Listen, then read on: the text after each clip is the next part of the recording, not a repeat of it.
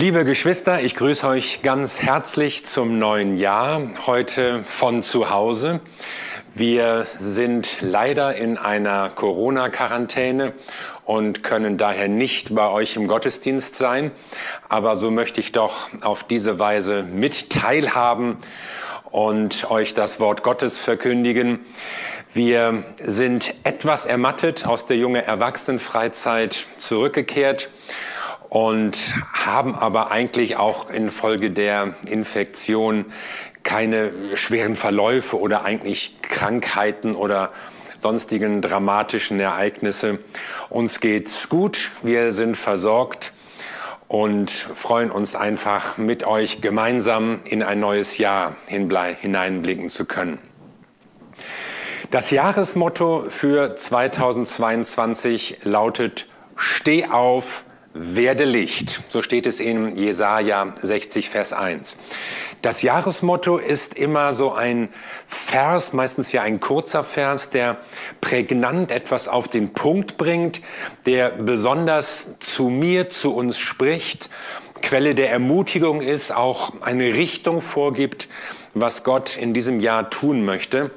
Und ich kann wirklich sagen, dieser Vers ist immer so ein Geschenk von Gott, mit dem er uns insgesamt als Gemeinde so einen Impuls setzen möchte.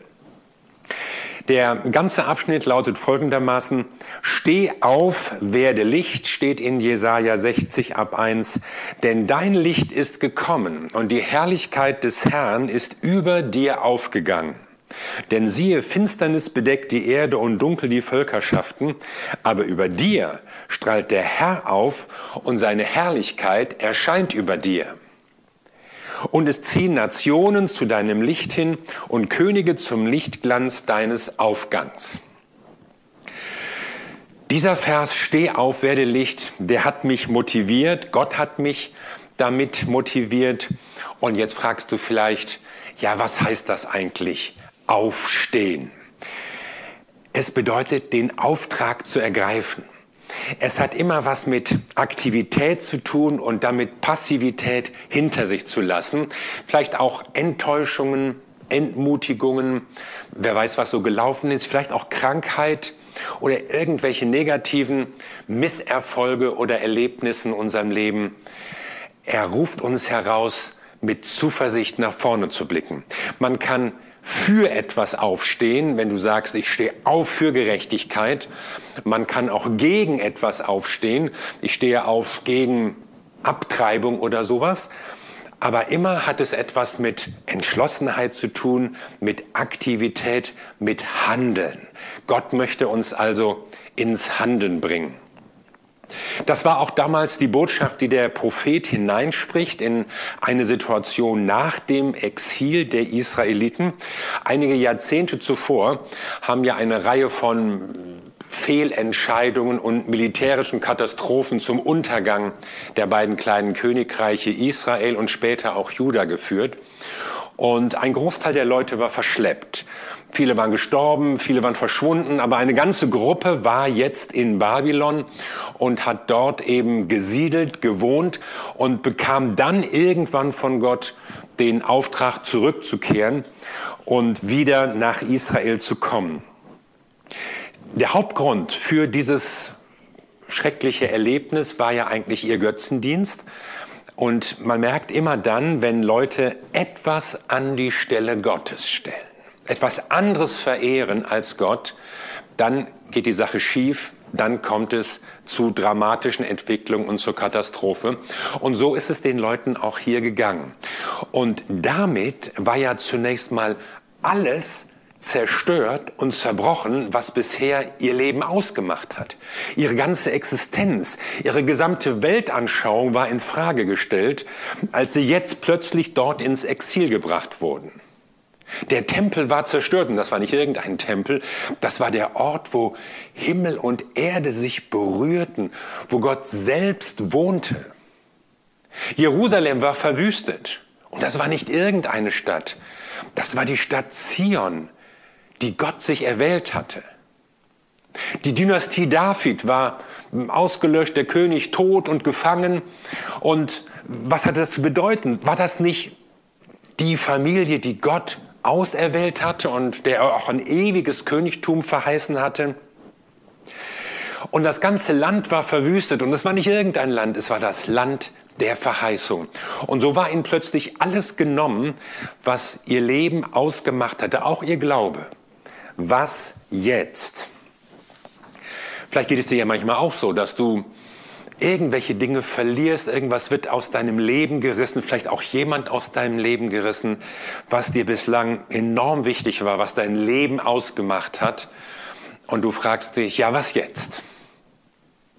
So habe ich bislang gelebt, mein Partner, meine Familie, meine Arbeit.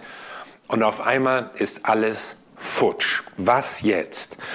Und ich will das auch ein bisschen dramatisch darstellen, um deutlich zu machen, was nämlich danach passierte. Als die Israeliten dann nämlich im Exil waren, da merkten sie, Gott ist auch hier. Gott ist auch hier bei uns in Babylonien ohne Tempel, ohne Priester, ohne Altar, ohne Jerusalem. Gott ist trotzdem da und Gott führt seine Geschichte mit uns weiter. Und so entstand in Babylonien das, was man später die Religion des Judentums nannte, eine Frömmigkeit, die stark auf das Wort Gottes ausgerichtet ist, eine Synagoge als Ort des Zusammenkommens und des Lernens und etwas ganz Neues eben zu wissen, unser Gott ist da, wo wir sind. Und er ist nicht nur der Gott eines bestimmten Landes oder Hauses oder Tempels oder Berges oder sonst was. Und diese erstaunliche Neuigkeit, die würde ja dann im Neuen Testament erst recht weitergehen, indem in der Gemeinde Jesu eben die Gegenwart Gottes sich ausbreitet, überall da, wo Menschen sind. Also steh auf, das bedeutet es, Gott schreibt seine Geschichte weiter. Gott ruft dich zur Aktivität. Vielleicht auch dann, wenn du das Gefühl hast, dir sind Sachen weggeflutscht. Du hast auch versagt in der Vergangenheit. Gott macht weiter. Allerdings, man muss auch aufstehen können. Und deshalb stelle ich als zweite Frage, warum können wir aufstehen? Weil Gott dich nicht fallen gelassen hat. Israel nicht und dich auch nicht. Trotz allen Versagens, trotz aller Fehler, vielleicht auch Sünden, die du getan hast, Gott hat dich nicht fallen gelassen und Gott geht mit dir weiter. Er steht zu dir, er steht zu seinem Wort und das verbirgt sich so hinter diesen Formulierungen wie, denn dein Licht ist gekommen und die Herrlichkeit des Herrn ist über dir aufgegangen. Gottes Licht ist also da und du bist weiterhin in seinem Scheinwerferlicht. Nun gibt's ja im Neuen Testament den Spruch, ihr seid das Licht der Welt. Es gibt aber auch das Wort von Jesus, ich bin das Licht der Welt. Also was nun, er oder wir? Ich vergleiche das mit Sonne und Mond. Die Sonne ist ein Licht, das strahlt aus sich heraus. Der Mond ist ein Licht, das strahlt, weil er angeleuchtet wird. Jesus strahlt aus sich, aus seiner göttlichen Kraft heraus. Aber du und ich, wir strahlen, weil Gott uns anleuchtet. Und so sind wir Gottes Licht in dieser Welt und so sind wir gerufen, sein Licht in dieser Welt leuchten zu lassen. Und deshalb sind solche Verse wie Steh auf, werde Licht auch nicht irgendwelche Durchhalteparolen oder Sprüche, die die Leute so ein bisschen aufmuntern wollen. Denn es wird deutlich, wenn Gott sagt, du sollst leuchten, dann kommt die Kraft dafür von ihm. Und er stärkt, er ermöglicht es auch, er macht es überhaupt erst möglich, dass wir leuchten können. Also steh auf und zwar in meiner Kraft, sagt Jesus. In meiner Kraft kannst du leuchten und kannst du ein Licht sein. Eine dritte Frage, warum sollen wir denn aufstehen? Weil Finsternis die Erde bedeckt. So steht hier bei Jesaja. Siehe, Finsternis bedeckt die Erde und dunkel die Völkerschaften. Das klingt ja schlimm und ich weise ja öfter darauf hin, es ist nicht alles so schlimm, wie manche Leute reden. Und es wird auch nicht alles schlechter und alles schlimmer und alles dramatischer. Vieles in der Welt hat sich auch verbessert. Und trotzdem, wenn wir Gottes Maßstäbe anschauen, wenn wir ihn auch als Beispiel von Heiligkeit nehmen, dann sieht natürlich vieles in der Welt düster aus. Und wir merken daran, die Welt braucht das Licht Gottes, sie braucht die Liebe Gottes, sie braucht das Vorbild von Jesus, aber noch mehr die Kraft von Jesus. Und das ist ja das Schöne in der Botschaft der Bibel. Gott sagt ja nicht nur, mach dies richtig und mach das anders und so könnte es laufen, sondern er gibt uns seine Kraft. Er strahlt uns an. Er befähigt uns, er bevollmächtigt uns, für ihn aufzutreten und für ihn zu handeln. Die Welt braucht Jesus und die Welt braucht seine Rettung. Aber ehrlich gesagt finde ich das manchmal so, so platt, wenn Leute so sagen, ja, wenn die Leute sich nur zu Jesus bekehren würden, dann wäre alles besser. Komm zu Jesus und dann wären die Dinge gut. Ist das nicht eine, eine völlig unzulässige Vereinfachung komplexer Welt- und Lebensprobleme, wenn man so sagt, ja, Jesus ist die Antwort? Würde etwa das Coronavirus verschwinden, wenn sich mehr Leute bekehrten? Würde der Klimawandel gestoppt, wenn mehr Leute zu Christus kämen? Wäre die Armut beseitigt, wenn sich die Gottesdienste füllen würden? Ich glaube nicht. Zumindest nicht automatisch und so ohne weiteres. Doch mit Jesus hast du einfach einen Anker in dieser aufgewühlten Welt. Und du hast einen Kompass, der dir die Richtung zeigt und einen Leuchtturm, der dir den Weg weist. Bei aller Unsicherheit, bei aller Zukunftsskepsis, auch Corona-Angst oder was auch sonst uns bewegt, angesichts von Hunger und Armut und was uns sonst in der Welt auch aufwühlt und ärgert, haben wir in Jesus Christus jemanden, der uns ein anderes Bild vor Augen malt. Und davon haben schon die alten Propheten gesprochen, von einer neuen Zeit, von einer neuen Welt, die Gott schenken wird. Gott will die Dinge ändern. Und deshalb ist es so wichtig, dass wir aufstehen. Deshalb ist es so wichtig, dass unser Licht in die Welt hineinleuchtet, weil es ein Licht ist, das wir von Jesus Christus bekommen haben.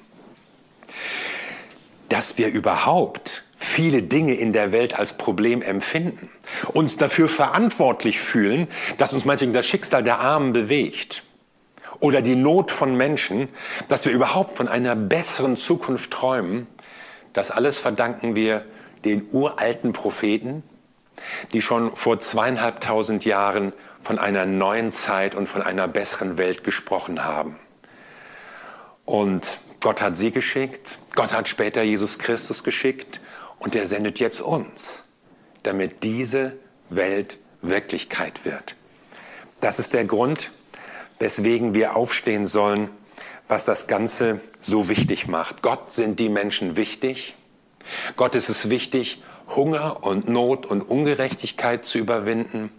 Gott ist es wichtig, dass seine Liebe erkennbar wird in dieser Welt. Und deswegen sind wir gesandt und sollen handeln. Deshalb sollen wir ja auch dienen, mitarbeiten, uns einsetzen, weil er uns, die Elim, seine Gemeinde, zum Segen setzt für Menschen und gebraucht, damit etwas Gutes passieren kann. Bei uns in Hamburg und sogar weit darüber hinaus. Die Welt braucht dich, das Jahr 2022 braucht dich und deshalb bin ich dankbar dafür, dass Gott uns gebraucht, dass er uns stärkt und dass er uns Mut macht, nach vorne zu blicken.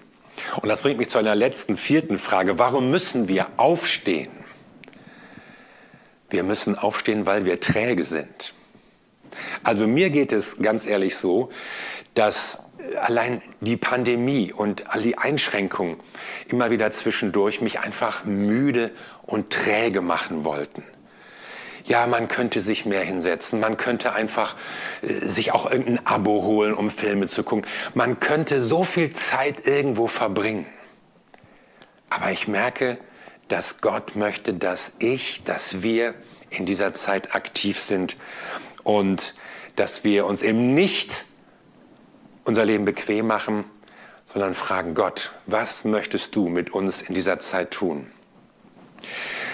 Bei den Israeliten in Babylon war das so, dass eigentlich viele zurückblieben und keine Lust hatten, dann wieder nach Israel zu gehen. Oh, nach Israel, lange Reise, anstrengend, beschwerlich. Und wer weiß, wie es da aussieht. Zerstörte Städte, zerbrochene Häuser, zerbröselte Mauern. Was haben wir da für eine Arbeit? Was haben wir da für einen Stress vor uns?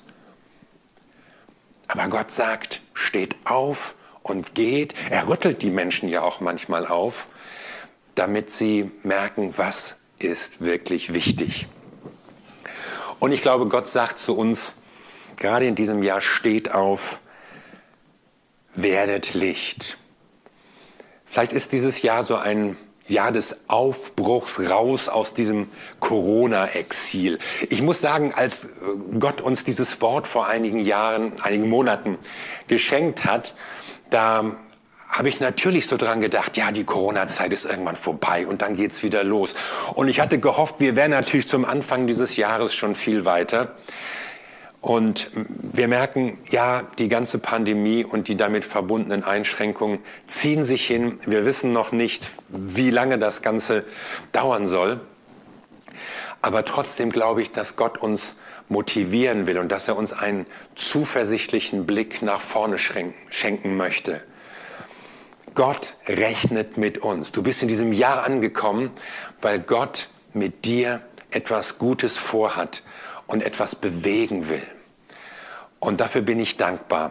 Und wie gesagt, ich weiß nicht, wie lange wir noch damit zu tun haben werden, aber eines weiß ich, Gott schreibt seine Geschichte mit uns. Gott bewegt etwas durch seine Gemeinde. Und er nutzt jeden einzelnen von uns und sagt, du bist mir wichtig, weil du in deinem Umfeld etwas erreichst, etwas bewegst, etwas möglich machen kannst, was niemand anders sonst machen und erreichen und möglich machen kann. Ich glaube, das Jahr 2022 soll kein Jahr der Trübsal oder der Tatenlosigkeit sein. Es soll ein Jahr sein, in das wir mit Zuversicht blicken auf das, was Gott mit uns als Gemeinde vorhat, wie er auch unser Licht leuchten lassen möchte. In der nächsten Woche haben wir ja unseren Visionssonntag und da wollen wir ganz konkret über Ziele und Maßnahmen sprechen, die uns als Leitungsteam bewegen für die Elim, für dieses Jahr, wollen euch mit hineinnehmen in das, was passieren kann, was passieren soll. Und wir glauben, dass Gott uns ruft und uns stärkt und motiviert, damit seine Gemeinde in diesem Jahr wachsen kann. Und er will das tun, damit es ein Segen ist für viele, viele Menschen. Und das stärkt mich und das ermutigt mich. Gott hat etwas mit uns vor.